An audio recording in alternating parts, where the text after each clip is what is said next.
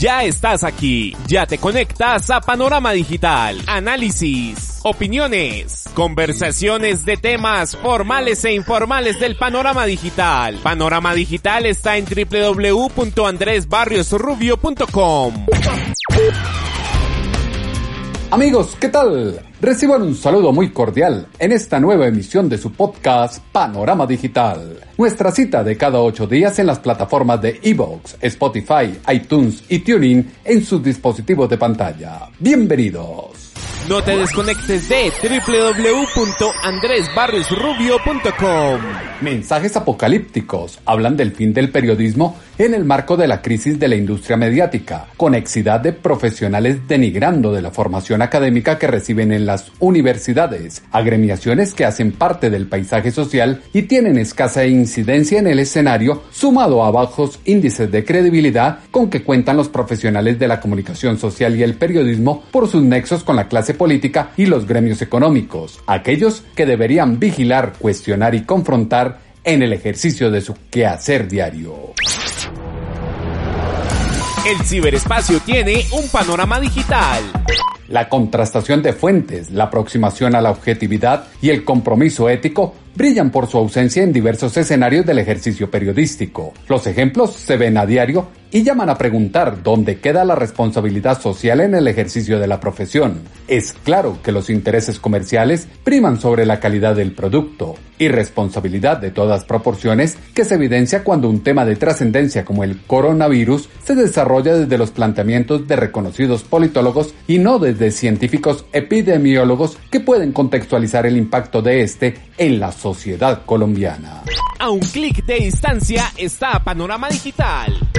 La prepotencia, los egos y las ansias de fama y reconocimiento afloran en textos escritos, programas de radio y emisiones de televisión, en torno en donde la anuencia del Estado con el comportamiento indebido se hace más que evidente y lleva a cuestionar la ausencia de un marco regulatorio que ponga freno e imponga sanciones a pronunciamientos como los de Carlos Antonio Vélez en su espacio Palabras Mayores de Antena 2 de RCN, donde si bien hace al aire preguntas que todos tenemos, se cierra con expresiones fuera de contexto y que rayan la línea delgada de la injuria y la calumnia. Eh, un, ¿qué? un paréntesis a los de FECODE y a todos los que no quieren trabajar y estudiar les pregunto. Tengo varias preguntas, ¿no? A esos del paro, a los de FECODE y a todos los que no quieren trabajar y estudiar les pregunto. ¿Por qué hacen las marchas y los paros en un día laborable como hoy? ¿Por qué no paran el 25 de diciembre y el primero de enero? ¿O qué? ¿O el 26 de enero? Perdón, 26 de diciembre o el 28 de diciembre que es el Día de los Inocentes. ¿Por qué no paran en vacaciones? ¿Por qué no hay marchas en vacaciones? ¿Ah? Pregunto, ¿por qué si los derechos de los niños están por encima de todos los demás derechos no se respetan si los niños quieren estudiar? ¿No les da vergüenza que un país que tiene la peor nota de OCDE, por culpa, no me van a decir de los estudiantes, generalmente de los maestros, ¿Por qué entonces se van a paro cuando tendríamos que estar todos berracos con ellos porque no le enseñan lo suficiente a nuestros hijos? O querían un puente en febrero, del 20 al 23. Hoy es jueves, hay que trabajar y mañana viernes hay que trabajar. Muchos estudiantes esperan a sus maestros para estudiar. Seguramente muchos, la gran mayoría. Pero ellos son los que no quieren hacerlo, no quieren enseñar. Y ojo que hay mucho profesor con dos pensiones y hasta con tres, cuando hay tantos licenciados en educación sin trabajo. Tienen un montón de garantías, no trabajan festivos, no trabajan domingos, tienen dos recesos, ¿qué? Recesos, esos recesos que dan de ocho días, semana de no sé qué y semana de no sé cuál, más las vacaciones de final de año, vacaciones de mitad de año, y están qué, pidiendo qué, por favor. Y todo bajo la égida del señor de las bolsas, como diría Petronio, el señor de las bolsas, eh, que es de los pocos que anda por ahí por la calle, después de haber hecho parte de un grupo terrorista que quemó el Palacio de Justicia con los magistrados adentro. Y todavía hay gente que lo sigue. ¡Qué horror! ¿Cómo les gusta seguir asesinos, no? Polarización e intento pirómano desde los micrófonos que llama a afirmar que algo anda mal en el quehacer de la profesión. Parece ser que los comunicadores sociales y periodistas olvidaron aquella premisa que señala la importancia del anonimato y el bajo perfil que debe conservar el profesional para que quien brille sea la información. Entorno de rectitud y apariencia que se torna turbio con denuncias que establecen nexos de los periodistas con sobornos de cuestionadas actividades de empresas como Odebrecht, así como lo señalaron en su momento los senadores Gustavo Petro y Armando Benedetti. El señor Juan Mesa Zuleta es jefe de prensa de Juan Manuel Santos. La señora Ángela Calderón, que es la actual jefe de prensa de la Fiscalía y que la metió Néstor Humberto Martínez. Camilo Cano, Marilyn López, que era jefe de comunicaciones del Partido Liberal. Pero hay otros directores de medios, de radio, que ellos sí recibían y llamaron a funcionarios públicos, señor presidente, a aconsejar sobre el 2010, el 2014. Nexos cuestionables o indebidos que nuevamente nos remiten a la ética y la moral, que debe estar inmersa y de manera evidente en los planes de estudio. Actividades que por más intrínsecas que sean al ser, requieren de una cátedra académica que desarrolle competencias e idoneidad sobre el comportamiento y la función social, bases y principios de la formación que también indican que toda persona tiene derecho a no dar información, al off the record y demás detalles que tengan que ver con su imagen, honra y buen nombre, elementos que muchas veces se transgreden con la cizaña y obstinación de algunos medios por perseguir a sujetos con quienes tienen una confrontación visceral, como se escucha en esta grabación de Álvaro Uribe Vélez y Noticias 1. amigo de Noticias 1, yo le ruego no grabarme más. Y aquí está, esta es la imagen del día. El expresidente Álvaro Uribe, que ya había expresado sus intenciones de censurar a Noticias 1, durante el gobierno de su elegido Iván Duque censuró a este noticiero y mientras los demás grababan su perspectiva sobre Venezuela, la Cámara de Noticias 1 tuvo que hacerlo desde afuera del Salón de Santa Marta, que le fue cedido a él para la campaña de Iván Duque. Derecho a no dar información que se contrasta con la libertad de información y expresión que garantiza la Constitución colombiana. Derecho que tiene sus límites y debe responder a la responsabilidad social de una persona que guía el imaginario colectivo de la nación. Confrontación directa de personajes públicos y periodistas, sujetos todopoderosos que sin mayor problema se estigmatizan unos a otros y desestabilizan el orden social y constitucional. Denuncias que se exaltan en momentos de protestas ciudadanas, como lo hicieron en 2018 Luis Carlos Vélez de la FM de RCN y Pedro Vaca de la Flip contra Gustavo Petro, quien respondió en entrevista con Radio 1 de RCN. Sí, no hay que confundir periodistas y RCN, son dos cosas diferentes. El periodista es un trabajador, un profesional en sus cosas. El RCN es una empresa privada que goza de contratos públicos. Eso por una parte, el trabajador es una cosa, el propietario es otra cosa.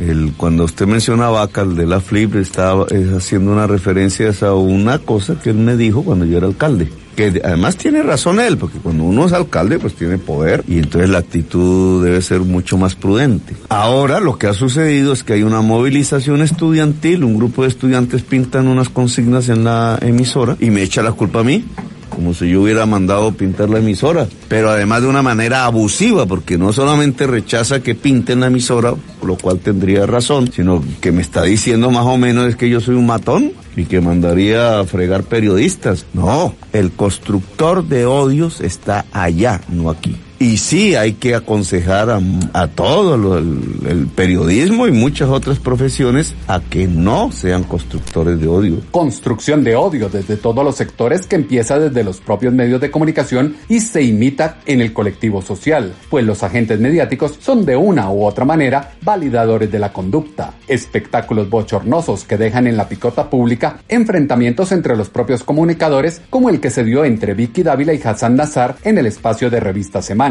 escenario en donde la discusión arranca porque se critican acciones del presidente y su familia, pero cuando se evidencia que uno de los periodistas en gobiernos anteriores hizo lo mismo y tiene rabo de paja, esto es lo que pasa. Estuve en el gobierno Santos en un viaje cuando la madre Laura. Sí, señor. Entonces, y fue muy criticado, se lo digo ese viaje. Muy criticado y me pesó haber ido y haber aceptado la invitación. Vicky, pero ahí está la hipocresía. Pero no, no es hipocresía. no, es hipocresía. No, Hassan. Es hipocresía. Me parece que usted es hipocresía mía, es hipocresía mía o hipocresía, suya que pone unos trinos en los cuales usted critica y hoy es, jefe de la de prensa de la casa presidencial y dice otra cosa. El hipócrita es usted.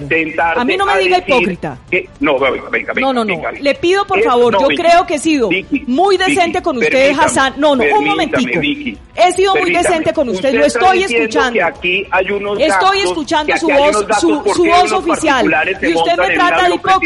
No, señor, no, me parece, me parece una muy mala y muy baja estrategia de su parte. Enorme hipocresía. Baja estrategia e hipocresía que molesta cuando el ataque se revierte, cuando se va por lana y se sale trasquilado, cuando se quiere convertir una entrevista en tribunal de la Santa Inquisición y se busca hablar de unos, pero no de lo propio. Vicky, usted quiere hablar de estos particulares, pero no quiere hablar cuando usted era particular con su esposo en un avión. Entonces ahí ya no era particular. Le estoy reconociendo, fue a un tema oficial donde había empresarios y había toda clase. pero bueno, me parece bien. Entonces hablemos pues del viaje ese. ¿Eso es lo que usted quiere? Bueno. ¿Que hablemos de eso? Yo no quiero hablar de eso. Yo lo que ¿Quiere que hablemos de, eso? Hablamos de eso sin ningún problema. yo fui como periodista a hacer un cubrimiento especial. A eso fui. ¿Y su esposo fue, y su esposo fue como periodista? A todo el mundo lo invitaron con su pareja. Ah, perdóneme, perdóneme, Vicky. Su esposo fue como periodista bueno, entonces hablemos de mi esposo. ¿Qué más quiere saber de mi esposo? No, no tengo nada que decir de un señor dígame, que me parece un caballero. Dígame, Hassan. Le estoy diciendo es. Dígame, por favor. Como periodista? Y le voy a decir no, no una fue cosa. Como periodista, es el Vicky. colmo esto que usted está haciendo. Es el colmo que usted está haciendo esto, porque usted no ha hecho sino quejarse de todos los que lo han por debajeado, Hassan.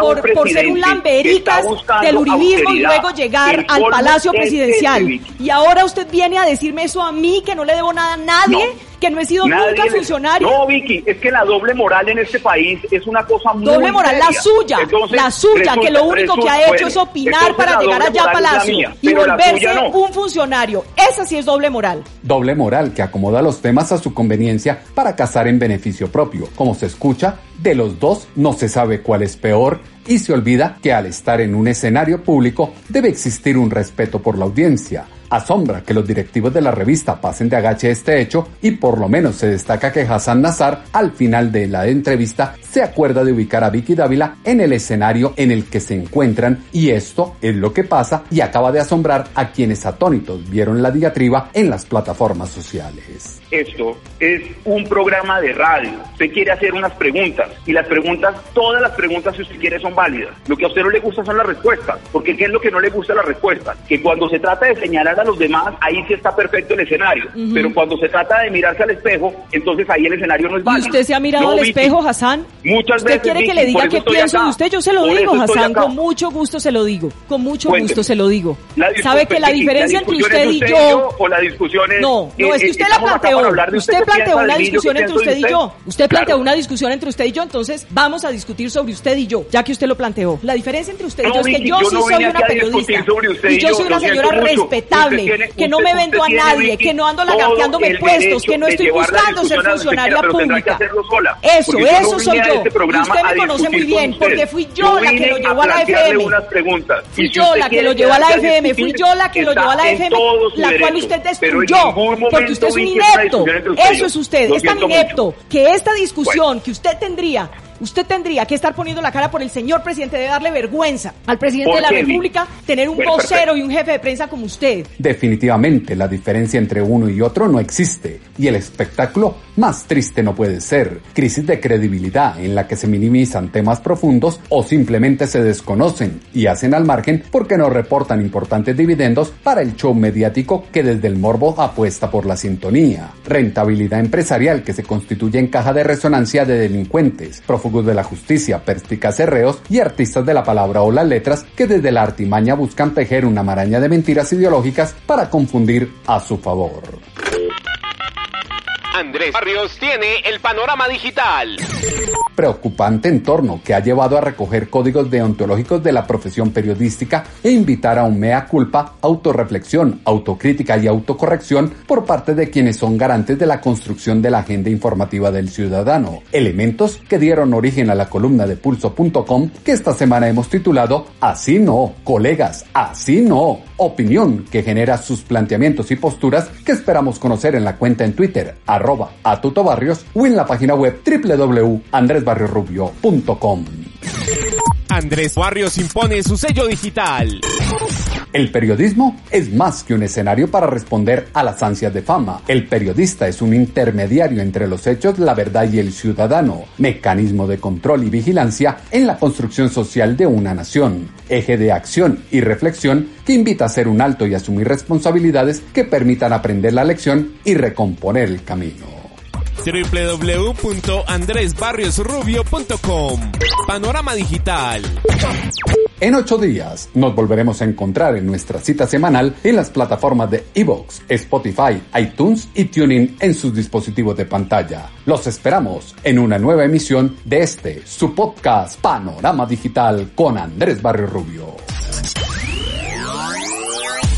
Ya estás aquí, ya te conectas a Panorama Digital, análisis, opiniones, conversaciones de temas formales e informales del Panorama Digital. Panorama Digital está en www.andresbarriosrubio.com.